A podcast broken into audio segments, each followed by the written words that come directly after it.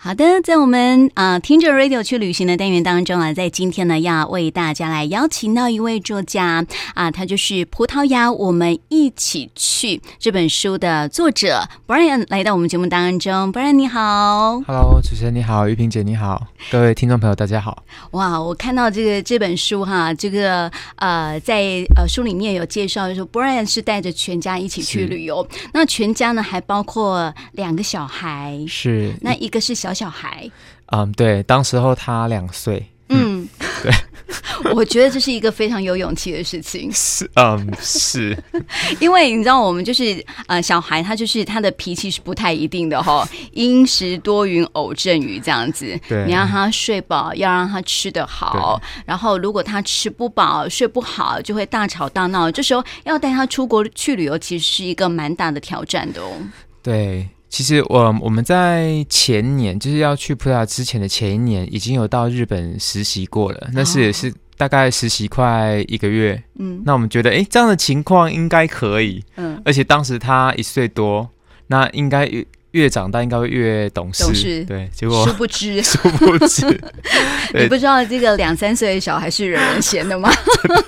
我真的不知道， 因为我们老大非常的乖，哎对，嗯，小时候非常的，对，好歹对，状况完全都不一样、啊，啊不一样，真的完全不一虽然样。小孩子的个性不同啦，对对啊，所以没想到这个出国状况也是蛮多的。待会要跟我们好好的来分享一下，因为我觉得看到这本书啊，看到啊、你带着全家一起到嗯这个葡萄牙去，是而且又是离台湾这么远的一个地方哈，又是呃跟我们不一样的一个语言，嗯也跟英语系国家不太一样，所以呃在这样的一个旅游过程当中，而且又这么长的一段时间，好像是一个大概快一个一月，个月的对时间嘛，所以在这之前的这个行前准备，我觉得是非常重要的哦。是是，嗯就是呃，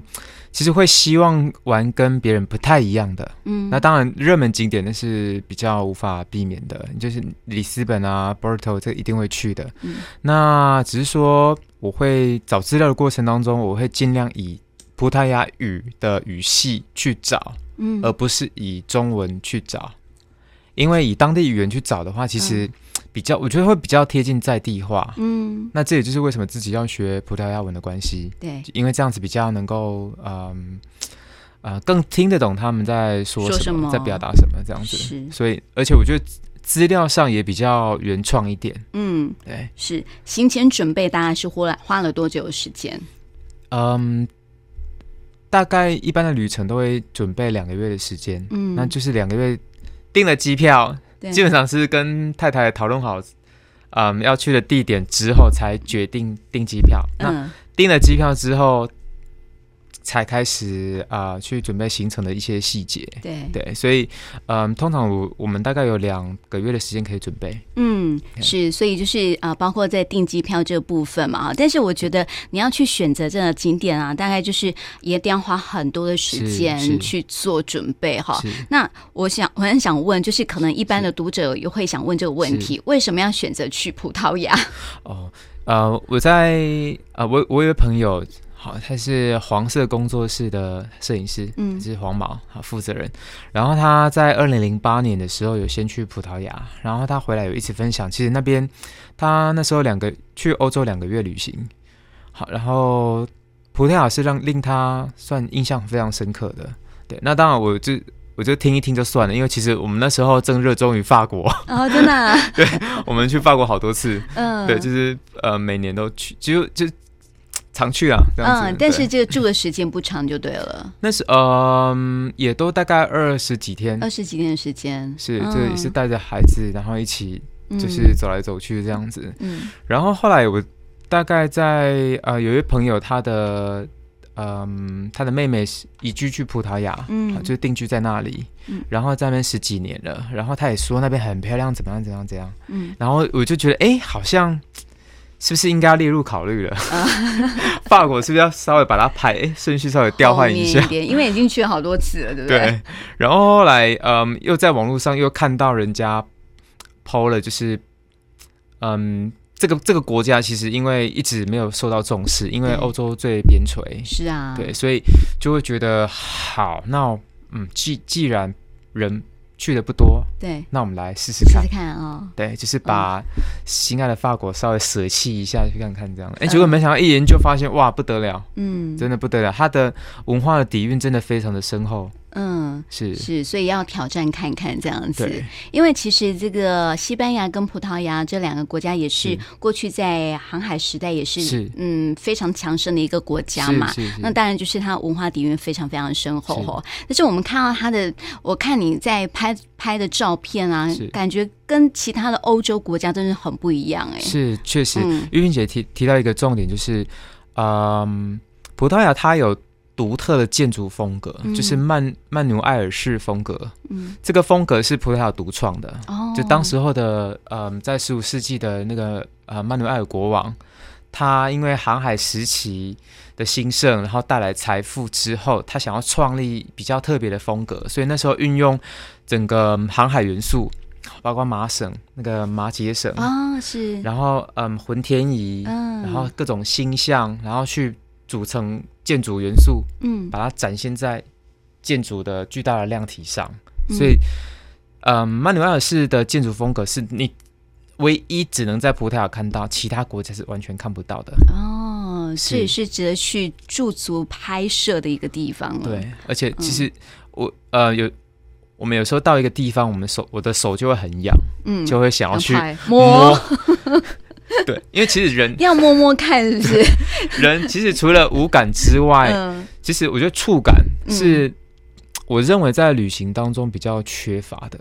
倒也是，我们很少去碰啦。对，就是嗯摸摸看，可能书本的质地啊，然后嗯摸摸看建筑，然后这个座位坐起来的感觉，嗯，这样子，然后对，所以然后建筑物上面，对，所 以等一下，你是学什么的？我我你喜欢是建学筑，哦，你喜欢建筑？对我喜欢你建是筑学，建筑吗？嗯，不是，因为你很喜欢拍照，对，对。可是拍照是运用到的是呃视觉的部分啊，是真的是，是触觉的真的很少哎、我觉得触触觉也是增加记忆的方式，嗯，就是你摸到那个感觉，你会觉得像有时候孩子他摸到冰，啊，嗯，我第一次带老大 Benjamin 去，嗯我们去嗯北海道的时候，对然后他摸到雪雪那种感动，哦，他印象很深刻，对不对？对，很深刻。嗯，然后这一次呃，我们到葡萄牙的最高峰，嗯就是我们去那边的时候，然后也是有遇到刚好那边的融雪，对，嗯然后太太 Claire 就带着我们家 Leon 就是摸雪玩雪，嗯，一把鼻涕一把雪，这样也是很好玩的，是 因为这时候开始感冒，是不 是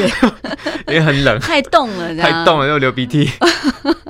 对，对这也是很好啊玩一个不一样的一些一些感受，这样子哦。所以你在这个去葡萄牙之前，应该是看到它很多很多的像一些历史资料啊，是是一些呃景点的一些介绍，应该是有看过哈、哦。有，而且呃，喜欢从历史上去了解一个国家，对，因为那个国家有两千年年的嗯历、史历脉络，嗯所以呃我们在呃买书回来看的时候对，去爬书它，然后嗯知道说，哎、原来其实我们在爬书的历史过程当中，啊、历史过程当中，我们会去知道说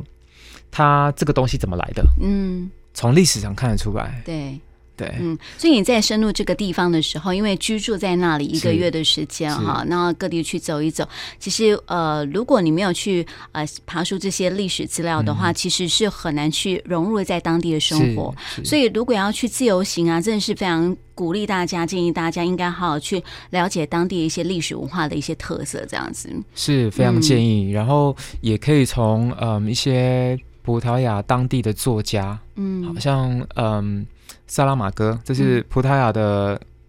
唯一目前的诺贝尔文学奖得主，嗯萨拉马戈。对，那可以读他的嗯他的书，那他的书有写到一些写实历史的部分，是，然后还有像、呃我们在葡萄牙的有一个导游，嗯，当地的导游，嗯对，不过他已经死了一百年了。你你在书上有写 啊，诗人嘛，他 是诗人，是，对，他是诗人。然后他、嗯他那时候写了，就是一百年前的里斯本的时空背景。对，对，所以我们这次等于是跟历史做正面的接触。嗯，是是，所以你在当地这样子，呃，就是跟着这样的呃历史的一些书籍啦，是嗯或是一些呃当地一些名人这样的、呃书籍的一些介绍，我相信是应该对对当地呃走过的地方的印象就会更加深刻了。会更加深刻，嗯而且嗯，其实也比较能够了解到嗯说它的文化内涵。对，对，因为除了其实景点很漂亮，嗯就是那种令人赞赞叹的建筑啊、风景啊，嗯，很容易看了就过。对，没错啊，可是唯有你知道说，哎，这栋宏伟的建筑怎么来的，你才嗯会根深、把景色根深在心里。嗯，对，是我看你也呃。看过很多的教堂嘛，是因为在欧洲国家其实蛮多教堂的，是每一个每一栋建筑，呃，这个教堂的建筑它的特色也不一样，是它的一个来源，就是它为什么会有这样的一个建筑物在那里，也是嗯是一个就是他们过去的一段历史嘛，哈。是是，所以这样子就是，嗯，我看你书里面有写到说，呃，其实你们啊、呃在里斯本啊有走过，因为它是七丘之城，是吧？是是是是，所以每个丘啊都有它的一个特色。我我发现你把它写的呃很清楚，是，因为七个丘，我当初对七丘之城其实。除了名字有点好笑之外啦，嗯当然因为因为那个是嗯发音的关系，所以你会觉得，然后又有一点嗯台语的渊源，所以你会觉得它很好笑 台语。的渊源， OK，好，然后再来就是我会觉得说，哎、为什么它要取名叫七丘之城？对，其实我后来去研究过，才发现它不止七丘，它是嗯八丘，八球，甚至嗯更多。嗯嗯，原因在于其实呃，七丘之城它是源自源自于宗教的意涵，嗯，因为在天主教里，这七代表是幸运数字，对，所以在呃欧欧洲的其他国家，嗯也有一些国家是的城市是被称为七丘之城的，嗯对，像罗马，对，嗯然后嗯，至于七丘，它整个每一个丘的各个来来源，因为我很喜欢去研究历史，嗯，所以对于每一个丘，我都想要知道说为它什的么，来源，对对不对？对嗯，对啊，像嗯。知道它的来源之后，那嗯我们在上去那个丘上面的时候，对我们的心里会觉得，哎、这个丘是什么样、什么样、什么样，而不只而不只是眼前的风景而已。没错 Yeah，对，就是会会有更多的一些感动啦。就像你说的，就是说，如果你了解当地的一些历史文化的时候，你会觉得这些的景点会很深刻的记在你的是脑海当中，不是说就我们在呃。走过了景点，然后拍完照之后是就没有了，是那种感动是不一样是的哈。是是，对，但是因为我们刚刚讲到说，为什么会去选择这个葡萄牙哈，是因为有一些的呃关系渊源，嗯哼但是因为嗯出书啊，就是一个不不一样的事情喽。是因为你是走过法国，是，然后走去又现在又到这个葡萄牙，是 那为什么没有写过法国相关的？ OK，我觉得法国真的太难入手 了，不知道为什什么嘞 么，就是越了解它，越就越觉得嗯，它好难。为为什么？因为其实每年我们在书店上看到很多写法国的书，对，然后写巴黎，尤其巴黎，因为更多嘛，对就是一个更多旅游的景点呢、啊。所以会觉得。这么多人，然后其实巴黎的留学生、台湾的留学生其实不少，因为嗯我加入社团，对所以我知道说，在那边长期生活的人其实很多。嗯，对，然后又所以会觉得说， 嗯嗯，自己要这样子这写样一的写一本，本书有点小难，是不是？ 是的，有点挑战性。不过嗯我呃前几天带孩子去我们家附近的诚品书店的时嗯候，其实。我在想说，如好，假设我们要写一本自己喜欢城市的书，嗯那我觉得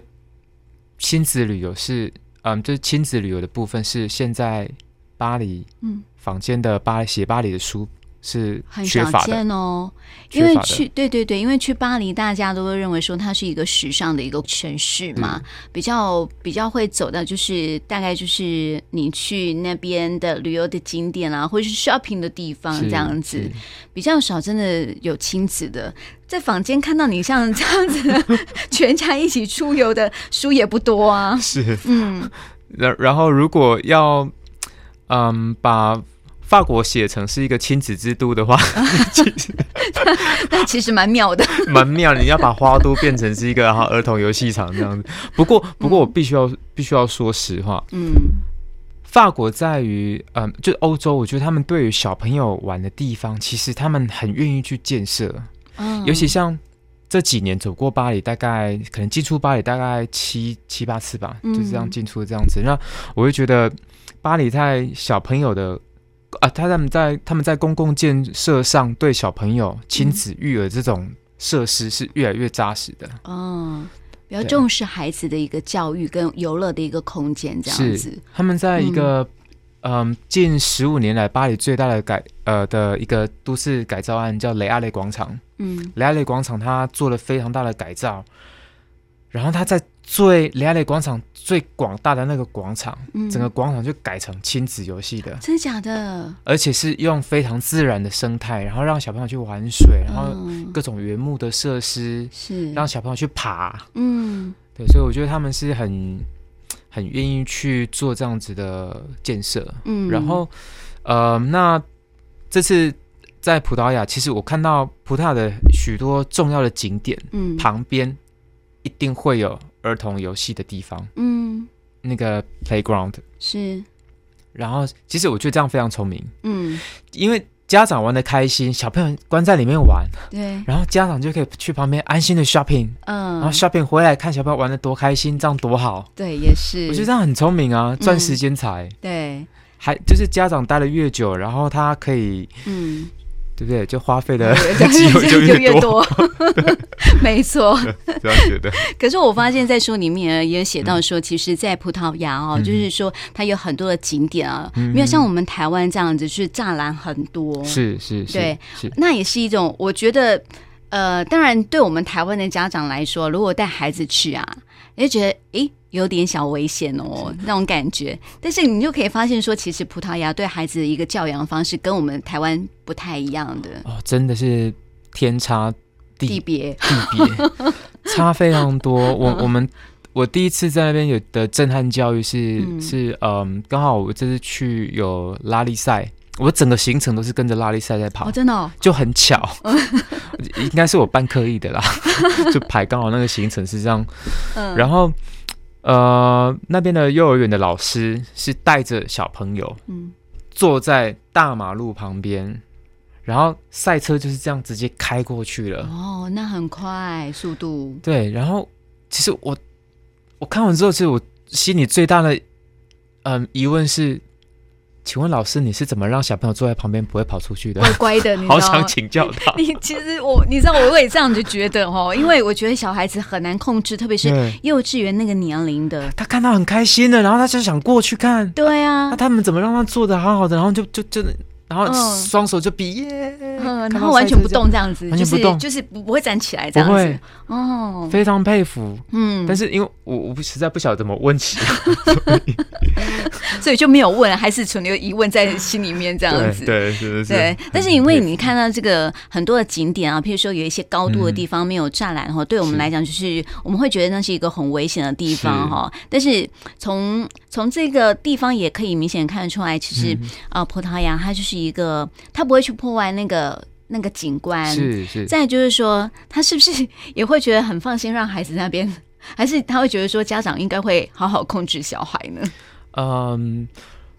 如果我我们在那个 Algarve 葡萄牙南部的嗯海岸线，然后那边有一个，我不在我我算是在葡萄牙比较有特别注意到的一个危险告示牌，好，就是嗯，可能五十公分乘以七十公分这样子的的告示牌告示牌而已，嗯然后他写就是小心落石，哦，因为后来我看新闻是葡萄牙每年大概都有几桩这被个落石打呃被落石打 到，砸到的这个这紧急救护的新闻，嗯，可是那也代表说，其实你要去那个地方，你风险就是自自己要承担，嗯他有尽告知的义务了。对对尤其是像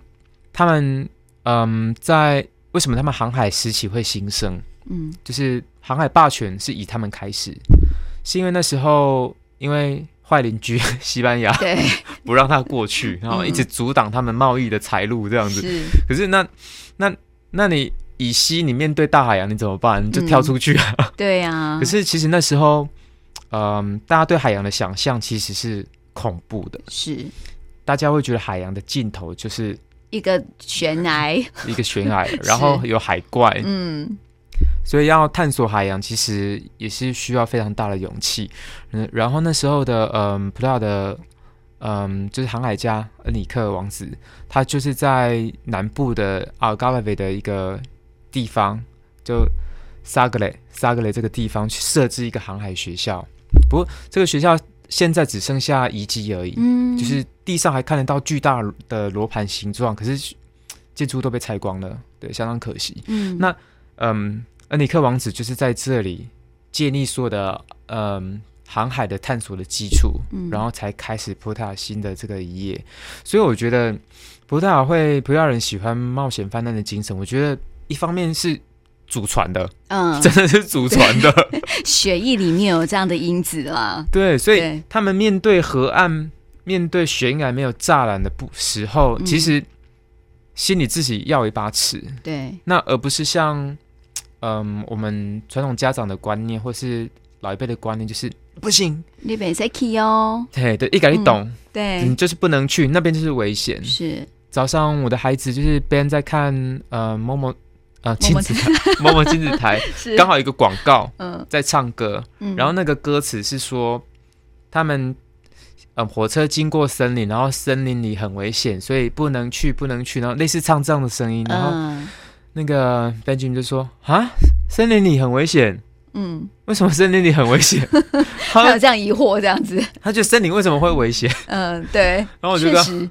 对，森林为什么会会危险？然后然后一个广告为什么会有这样子的论点？嗯，对，那嗯如果森林很危险，其实家里也很危险，对，因为拖地拖不干净，然后地上是抛光湿石英湿砖的就会滑滑倒，倒那家里也是危险的喽。对啊那，小朋友在那边打来打去，头撞到撞到墙墙， 也是对，危险。或撞到桌桌角也很危险。是，对吧如果要照这个论点，其实走到哪里都是危险的。嗯，对，是，所以我好像觉得我们台湾的父母好像保护过度了哈。嗯，有的时候就是真的是是要有一个，呃就像你刚刚说，是要一个尺界限。是，要他让孩子懂，不是说一昧地去禁止。有时候你跟他讲说不可以哦，他偏要，对不是，对？还是就会挑战你的极 限。没错，他